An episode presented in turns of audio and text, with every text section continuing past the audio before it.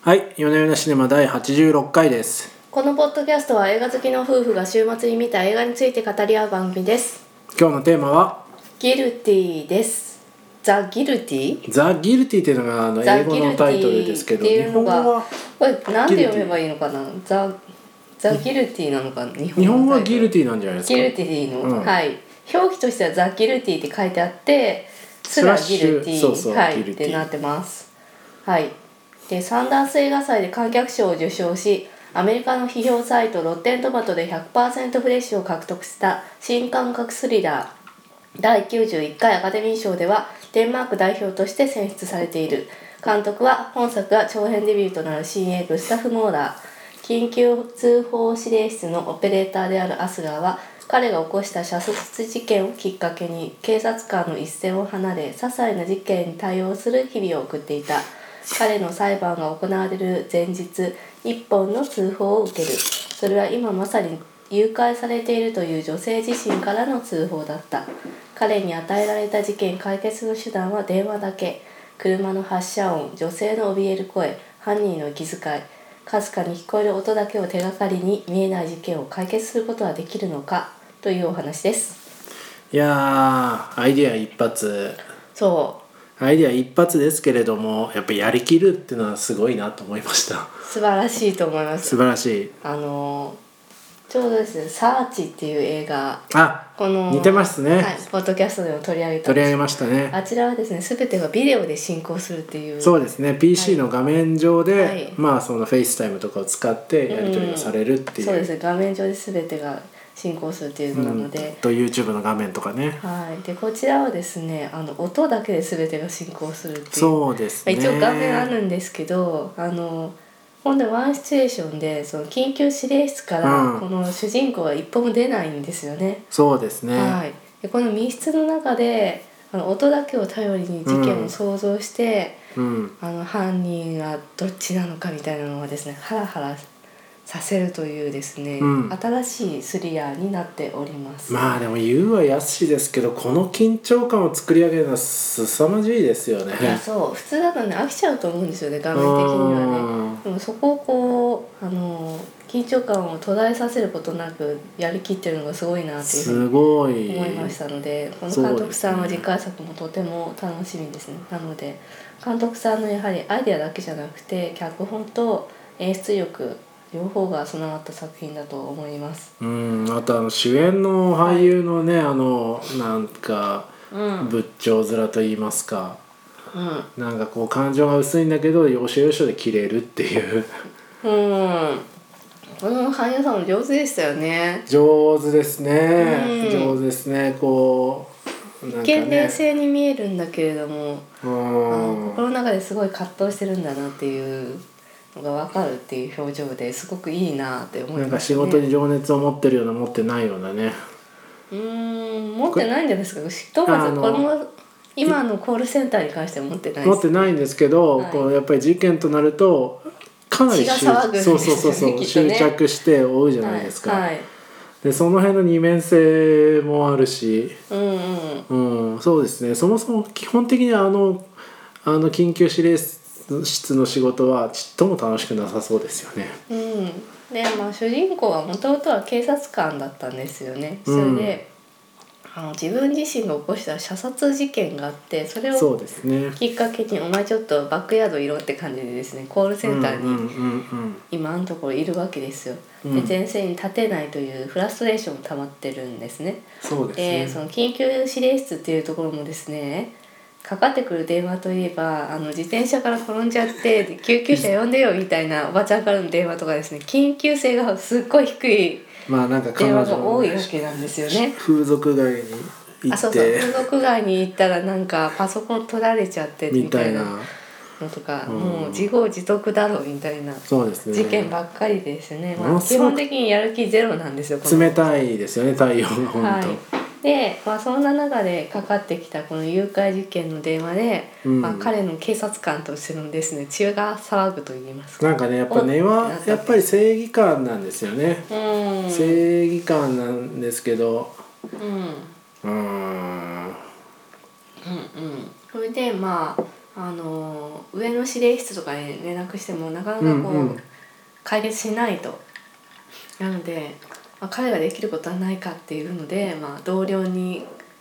前ね前組んでいたあの同僚に電話をしてちょっとその犯人らしき男の家に行ってくれみたいなそうこでとすを指ね示するわけですよね。そうですねうんまあ、この辺はねあのそのタッグを組んでいた相手とのやり取りみたいなのもすごく上手だなと思っててその力関係もすごくよく表している基し、本あれですよ彼とのねやり取りでその次の日に行われる裁判っていうのあはどそうういですうねことになってるのかっていうのを分からせていくっていう展開も上手だなって思いましたね。なんかコミュニケーションがなんつうか下手ですよね、こまあねうやれってやれをやれみたいなことを言うだけで、うんうんはいうんまあ、なんでえまあこれを監督さんが描きたいことっていうのがその単純にこの音だけで進行しますよでへーっていうわけじゃなくて、うん音ってものすごく情報量が少ないですとでその中で偏見による決めつけとかをしていないですかっていう誰がじゃあ有罪なんですかっていうところがまあ多分描きたかったところな本ん当でですすよね。かおーえそうだと思うけどね。おだからーこのえっ、と、なるほどそこまでとは思わなかったですまあ、けどちょっとねここはですねあのえーここから先かなりネタバレになるんでうん見てない方はこの後は聞かいないやーでいただこきのたい映画はあんれでですすけどね、はい、ネタバレせずに見てほしいところありそうまですすねねそこがねなんでちょっとあの、まあ、ここまで聞いていたかいただいてまだ見てないからちょっと見ていただいてからの方がいいかもしれないですね。はいでまあ最初にその誘拐事件が起こって、うん、まあ、相手がこう震える声の女性だっていうふうにで小さな子供がいると家に、うん小さな子供がいてどうしても家に帰りたいのっていうふうに電話かかってくる、子供にかけてるふりをしてかけてるんですよね。そうそうそう、うんん、あれうまいですよね。うんうんあのうまいですよねねね誘拐されてる途中の方法としてはなるほどこういうやり方があるのかとう思って、んそうまあそれは置いといて、そのはいすいません。まあ、主人公としては俄然女性に肩入れしちゃうんですよもうすでにこの女性とか子供っていうだけで弱いかわいそうみたいななんか確かもうに平よ気走ってんですよ要所要所で早とちりなんですよね。そうそうでしょうん、それでボタンが早い。うんうんでその後でまああのその前のえー、と夫がですね前科があるということは分かそうでするねわけですでその娘に連絡してみるとお父さんがお母さんを連れて出て行ったっていうふうにうん、言っていたと。でこれは前の夫が奥さんを殺元奥さんを殺そうとしてるぞ暴力夫がみたいなね。はいそうそうもうなんかもうそこで偏見走っちゃってるわけですよそうですね決めつけが走っちゃっていてなんでその前科のある夫にいきなり電話しちゃったりとかするんですけど、うんもういきなり犯人口調でね「おいおい」って「お前どうする気なんだ」みたいな感じで詰め寄ったりとかするわけなんですよ。うん、ううんん、うん。で彼は彼でそのなんか自分があの有罪になるか無罪になるかっていう裁判を次の日に抱えてるんですよね。彼というのはあの主人公の主人公のアスガーがね、警察緊急センターにいる警察官ですね。そうそうそうそうなんですはいはい、そうですね。はい、っていうふうにあのその両方のあの有罪無罪っていう事件が走っていくっていうところなんですよ。うん、うんまあだからギルティなのかもしれないですねタイうトん、ル。あれじなんゃでないのだからタイトルギルティにしたのはそういうことなんじゃないかなんでギルィティなんだろうと思った。うんうん。なるほどそういうことか。はいへそれで,、えー、とで実際には実はその女性の方がねあのオスカーっていうーもうかかなりかかななりりネタの学習まで来ましたけど、はまいあ言っちゃいますか。オはいス。カーっていう息子を、オリバーですね。あオリバーか、はいごめんオリバーか、うんうんオリバーを殺していたっていそううでこすとねが分かって、そうですねちょっ彼と女の方がちょっとね頭のおかしい人なんですよ、うんで気が精狂って神情報にせあ精神精神病棟にうんあの彼女を連れて行こうと実は元の夫はしていたっていううんところが分かって、でもそれを知らずにあの彼女にお元の夫をレンガで殴れって言っちゃって、うんで逃げられてしまうわけですよ。そうですね。はい、っていうところであのクライマックスでその彼女がもう追い詰められてしまうっていううんシーンになって、初めてそのこの初めてってこともないんですけどこの一連のねこのアップダウンのやり取りの中でアスガー自身も自分自身の、そうですね、はい、間違いに気づいていくんですよ自分の間違いによってその彼女を窮地に立たせてしまったし前の夫も窮地に立たせてしまった。でなんでしょう元の同僚も無駄足を踏ませてしまったっていう、うんなんかもう全ての人をね不幸にしてしまってんですよねこの人はね。うんまあまあねそうですねそうまあまあそうね娘ちゃんをあの警察官行かせたのは良かったけ どうんそれぐらいですよね良かったところまあなんかた短絡的なんですよねまあそうね毎度毎度そうそう毎度毎度あの勝手な思い込みでいろいろ行動した結果うんみんなもうなんかてんてこまいになってるみたいな感じです行よね動が早くう、んいろいろ複数の可能性を検討していないなっていううん、そうなんですというところで、彼自身が起こした事件についてもあの彼女に打ち明けるっていうよいやでも最後すごいですよああやって距離を詰めるなんてうな、うん、なあかなかなかなかできないですよ、あうー、んでまあそ観客としてもその2つの事件が一気に解決してはあ大変心まあが解決っていうかまあなんというか、まあ、着地はしましたよ着地したね着地はしましたね最後にねこのなんか明るい場所に出て行って電話をかける、うん誰に電話をかけているのかっていうのは明かされないんですけど、うんまあ、きっと彼はあの自分の罪を認めて生きていくっていう決意をしたんだねっていうことが、まあそうでしょうねあ描かれているわけでございますうね。ん、まあ、人間としての成長を、まあ人人成長しましたっていうのうはんうんですねいやでも素晴らしいですよあのその武骨かつなんかもうそういう繊細さが全くなさそうな人が最後こう自己開示するっていうので、うん、あまあそうですねうだんから彼のそのマイナスの展開をプラスに跳ねたわけですようねんだからそこはあの大きな変化だったのかなと思いまそうでしすねた。うんというふうに、まあ、観客としても2点3点騙される映画で大変面白かったですうね。んなんか音だけで持つのかなと思ったんですけど結構持ちますよね、あまたなんかあこう上手なんですよねこれはね。音っていうのは情報量多いですねその僕が印象的だったのはワイパーの音とか、あああ雨降ってんだなっていうよううな、んううんん、さっき公式サイト見たんですけど監督さんは結構やっぱ音の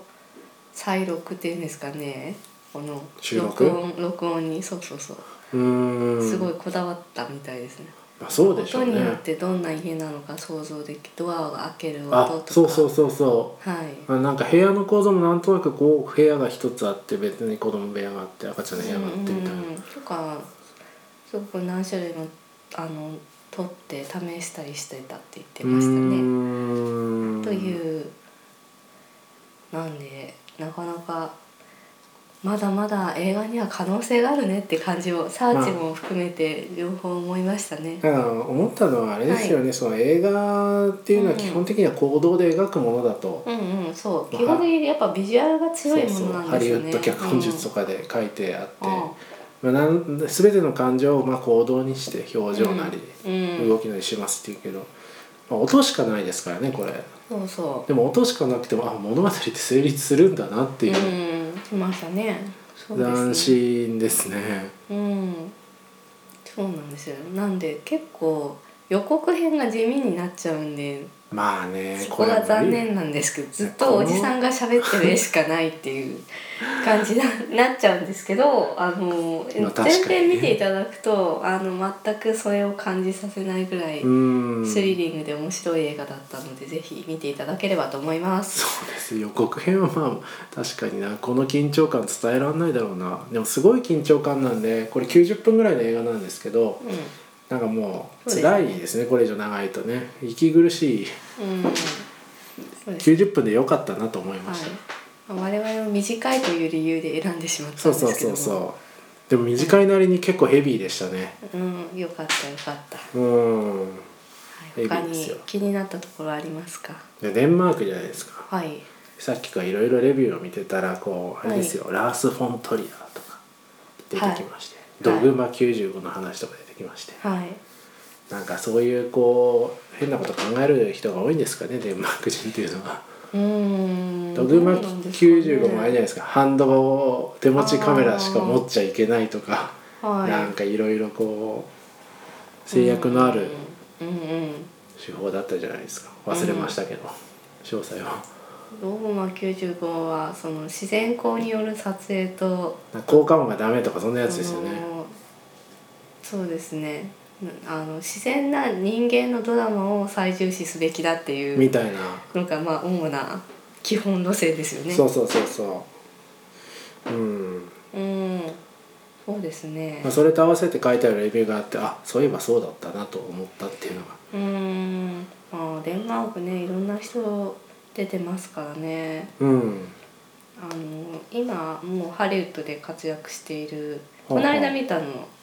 あの本屋さんのロネ・シェルフィグあのっていうマイブックショップでマしイたブっックショップだっけそうだっけけの主演じゃなくて監督さんですねああもうデンマークロの方なんネシェルフィグですか、はいへえとうーんニコラス・ウィンディング・レフン何のことですかそれこれははですねライアン・ゴズリング主演の「ドライブ」っていう映画を撮ってますねうーん結構やっぱ盛んなんですねデンマークっていうの映画がそうでめっちゃち小さい国ですけどねうんそうかちっちゃいのデンマークって小さいですよそれもよく分かってないですうねんうん、とスサンネ・ビアっていう監督さんがうーん人気がありますね、へスサンネ・ビえアうんでえー、とか俳優さんではマッツ・ミケルセンっていう俳優さんがうーん人気がございますね、なるほど、はいなどなどうーんあのデンマークからも才能がどんどん出ていってお りますなんかでも今回の映画良かったなと思うのははいデンマーク語のあのウェウェウェップみたいな響きじゃないですかね。あそうですかおーそれ今デンマーク人に聞かれたらものすごい批判が来るそんな喋り方してないと思うむしろこう北欧に対するこうリスペクトがあるんですけど、う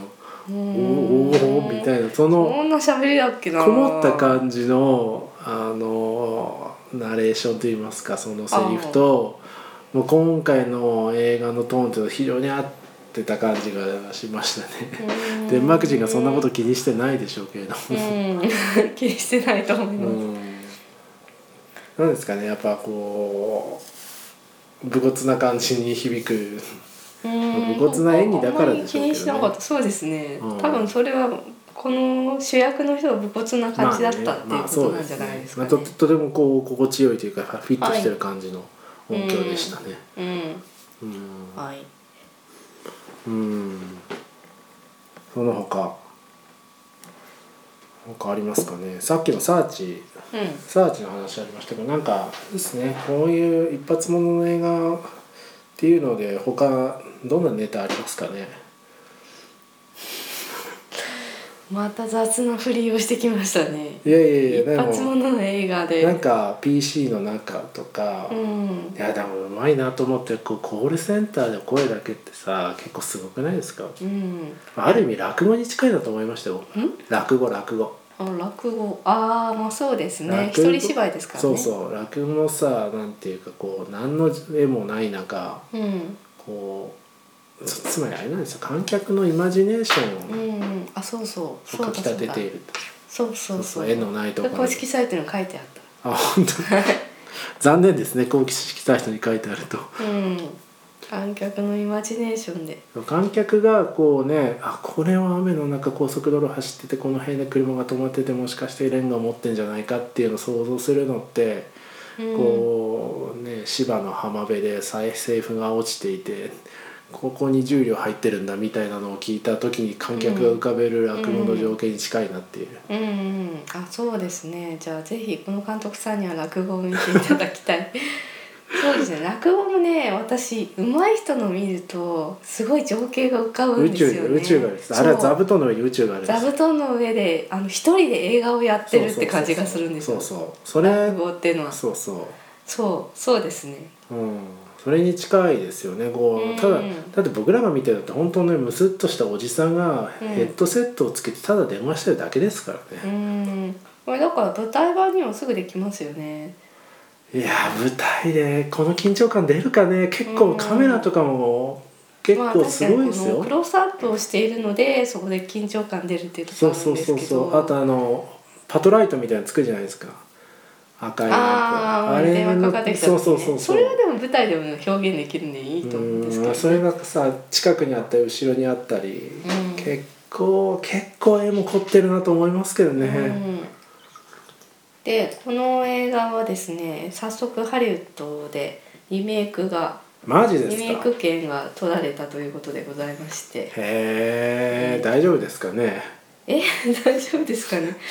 大丈夫ですそかれはねちょっとどうだか知りませんけどつまりこうなんていうんですかそのこう引き算の世界、ああ引き算モリモリになっちゃうでしょうねきっとねもう引き算できますか ねいやーモリモリでいいんじゃないでしょうかなんかハリ日ウッド本版だか人ら日本人とか韓国人とかそういう方の方がここの引き算の美学が実はできてたりするんじゃないですか、うーん誰だかジェイク・ジレンホールが主演でみたいな話がどっかに出てあそうですねジェイク・ジレンホうーールはいうんーんへえリメイクするんだすごいチャレンジャーだなはいうーん公式サイトはジェイク・ギレンホールって書いてありましたまあその方のギレンホールギレンホールは結構揺れがありますね容器にねうーんはいああ水をこれあは水今を入れました水を飲んでるっていうイマジネーションがリスナーの皆 さんの そうですねはい頭の中には水を飲みながらしかも今シュワって言ったのでこれは炭酸水あーあ別にですねジェイク・ギレンホールの会社みたいですね制作会社ナインストーリーズとへーボートフィルムズへうえーんこれはナイトクローラーセッションなどを制作している会社というところでまあなんでジェイクが主演になるかは分かりませんってほうあでも主演になるって書いてあったわほう、へまあえちょっとまあ出たら見てみましょうかああそうですねあそうだあとちょっと話飛びますけどカメラを止めるのもはい仕掛け映画としては、あそうですねワンスうんうん一発映画として一発ネタの仕掛け映画としてはありますよね、はい、いいですね。うんだからなんか我々もそういうねこう一発ネタを思いついてなんかやりますかねなんかで映画を作るってこと？そうそうそうそうすごい低予算じゃないこれとかそうですね。もう部屋2つだけですよ部屋2つだけうん。確かに。そうそう一人うまい俳優さんがいれば、うん、成立しますよ、まあはいでも相当後ろではね頑張ってはいるんでしょうけどね音そ響うとでかすよ。 そうですよ。うんうんうんでもまあでもさはかかってないなっていう、うん、と思いました。いやだから映画にはまだまだ可能性があるねそうっですてねいうことですよね。アイディア一発でいいと思いますはいこんなとこですかねうん。大体言えましたかはい。はいじゃあ今週はこんなとこにしましょうはい、ありがとうございました。ありがとうございました